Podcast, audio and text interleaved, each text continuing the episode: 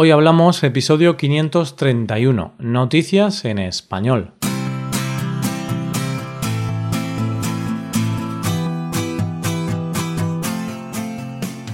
Bienvenido a Hoy Hablamos, el podcast para aprender español cada día.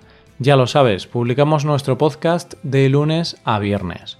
Puedes escucharlo en iTunes, en Android o en nuestra página web ya sabes que tienes disponible la transcripción de este episodio y una hoja de trabajo en PDF con ejercicios y explicaciones de vocabulario y expresiones.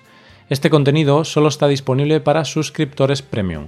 Hazte suscriptor premium en hoyhablamos.com. Hola oyente, ¿cómo estás? ¿Eres de los que celebran San Valentín? Yo no, la verdad, pero hoy me gustaría hablar de noticias que nos devuelven un poco la fe en el ser humano noticias positivas y felices. Es mi forma de celebrar el amor. Primero conoceremos la historia de un mensaje en una botella.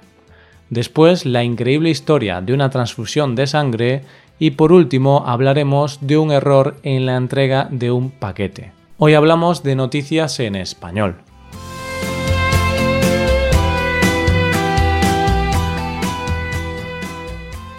¿Te acuerdas, oyente, de la película Mensaje en una botella?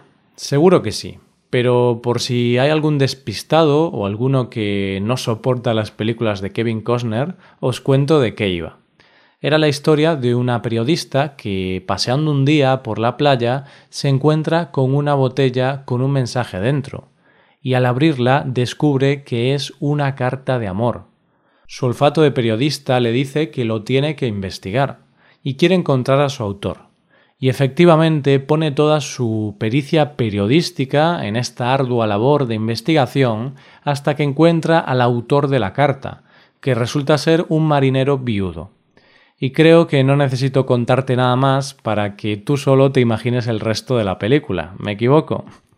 Dejando a un lado la calidad de la película, sí que resulta interesante preguntarse ¿Qué pasaría si lanzaras al mar una botella con un mensaje dentro? ¿Llegaría a algún lado? ¿La encontraría alguien? ¿Qué haría con ese mensaje quien la encontrara? Pues la respuesta a estas preguntas la tiene Emily Edwards, una mujer de 25 años. Emily, cuando tenía 7 años, estaba de vacaciones con su familia en Ruel, una ciudad de Reino Unido. Acababa de ver la película Mensaje en una botella y claro, como la cinta había sido una gran inspiración, se preguntó Oye, ¿y si yo lanzo una botella con un mensaje? A lo mejor me pasa algo increíble. y Emily, con sus siete añitos y súper emocionada, decidió probar suerte. Escribió un mensaje, lo metió en una botella y la lanzó al mar. El verano se acabó, los días fueron pasando, los días se convirtieron en meses y los meses en años. Emily ha crecido, ya tiene 25 años, y de repente un día le llega un extraño mensaje de un amigo. Este amigo le envía una captura de pantalla de una carta que apenas se ve, pero en la que sí se lee una dirección, una dirección conocida por Emily. Su amigo le pregunta si ella vive o había vivido en aquella dirección. Emilia extrañada se pregunta ¿Qué es esto? Pues esto es que 18 años después alguien había encontrado el mensaje de Emily. Un chico llamado Sam Hammond encontró esa nota en Neven, a 100 kilómetros de donde fue lanzada. El agua había borrado parte del mensaje, pero sí que se podía distinguir el nombre de Emily, una fecha y un código postal. Sam y su madre, emocionados, decidieron buscar a Emily, aunque solo fuera para decirle que, aunque tarde, su mensaje había sido encontrado. Si hubiera sido una película, seguramente Sam y su madre cogerían su coche e irían a la dirección de la carta para intentar encontrar a Emily. Pero como no es una película, hicieron lo más fácil. Subieron a las redes sociales una foto de la carta con los datos que se podían distinguir. La subieron, se difundió, se compartió y simplemente solo tenían que esperar que hubiera suerte. Y la hubo, porque Emily recibió ese mensaje de su amigo y descubrió que era su carta, que era su mensaje, aquel mensaje que había enviado hace muchos años en una botella. Emily dijo que no recordaba lo que había escrito, Pero eso era lo de menos. Lo importante es comprobar que los finales felices existen y que a veces hay que esperar, pero al final todo tiene su recompensa. Vamos con la segunda historia del día. ¿Te puedo hacer una pregunta un poco extraña, oyente? ¿Crees en el destino? Ya sé que no es una pregunta fácil de responder, tienes que disculparme. A veces me gusta hacer estas preguntas un poco raras. Yo tengo que ser sincero, no creo en el destino, soy más bien escéptico con estas cosas. Pero es cierto que a veces escuchas historias que te hacen plantearte si todo es realmente pura casualidad o si a lo mejor hay cosas para las que estamos destinados, cosas que van a pasar sí o sí, hagas lo que hagas. Pero, ¿qué te pasa, Roy?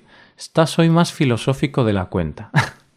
Tranquilo, oyente. Es que solo he leído una noticia que me ha hecho pensar en esto. Te la cuento, a ver qué opinas tú. Un día, como cualquier otro, de hace 11 años, Liang, un hombre de Taiwán, fue a donar sangre como tantas otras veces. Ese día, Liang ni se podía imaginar que aquel simple gesto cambiaría su vida para siempre. Siempre se dice que donar sangre puede salvar vidas, y por lo tanto puede cambiar la vida de alguien. Pero lo que no te imaginas es que la vida que puede cambiar es también la tuya. En otro lugar, una mujer, Lim, sufre un accidente de coche. Es grave, la llevan al hospital, pero hay un problema. Su sistema de coagulación no responde. La única manera de salvarle la vida es una transfusión de sangre, y tras 10 paquetes de sangre y dos de plaquetas se estabiliza. Después de un tiempo de recuperación, Lim decide cambiar de vida y se vuelve a su ciudad natal para hacerse cargo del negocio familiar. Después de un tiempo, allí conoció a un hombre, un vendedor de arroz. Se gustaron, empezaron a salir y se enamoraron. Como estaban tan enamorados, pues ambos querían saber todo el uno del otro. Un día, hablando de millones de cosas, comenzaron a hablar de experiencias cercanas a la muerte. Entonces Lim le contó a su novio que hace diez años ella había estado a punto de morir, pero gracias a una transfusión de sangre pudo salvarse. Su novio le dijo que estaba muy concienciado con la donación y de hecho llevaba donando sangre desde que tenía 20 años, porque creía que era increíble la sensación de pensar que podrías estar salvando la vida a un extraño. Ella, bromeando, le dijo ¿Te imaginas que hubiera sido tu sangre la que me salvó la vida? Se rieron del tema, pero a ella le picó la curiosidad. ¿Quién habría sido la persona que le salvó la vida? Comenzó a investigar y tras mucho esfuerzo y mucho insistir consiguió que le dieran esa información.